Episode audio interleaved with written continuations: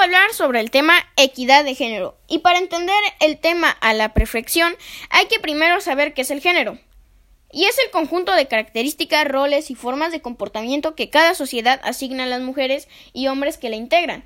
Y ya que sabemos esto, podemos irnos al tema central, que es la equidad de género que significa reconocer que algunas circunstancias sociales, políticas, económicas y culturales obstaculizan la igualdad de oportunidades entre hombres y mujeres. Por tanto, se requiere crear condiciones justas para que hombres o mujeres que enfrenten desventajas o dificultades puedan acceder a las mismas oportunidades. Y para lograr eso, primero hay que conseguir la igualdad de género que es algo que reconoce que hombres y mujeres poseen las oportunidades y herramientas para desarrollar sus capacidades y decidir su proyecto de vida, y por tanto gozan de derechos que les, que les garantizan ser iguales ante la ley. Y se preguntarán, ¿por qué todavía no se ha logrado?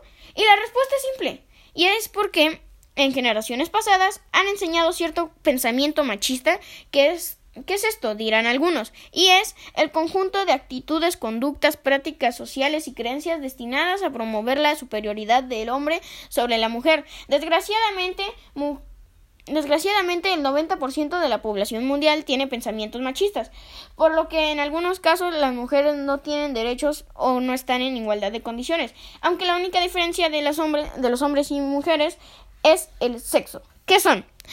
Las características filosóficas y sexuales con las que hacen las personas, incluyendo aparato reproductor y órganos genitales. Y por eso eh, machista hay algunos casos como estereotipos sociales que asignan actividades del hogar y del cuidado de la familia a mujeres, violencia de género que se manifiesta en agresiones físicas, sexuales, psicológicas y económicas hacia las mujeres o la discriminación por ser mujer, que es cuando te hacen sentir inferior en algo por ser mujer y gracias a eso y más es que en algunos lugares no se ha alcanzado la equidad de género.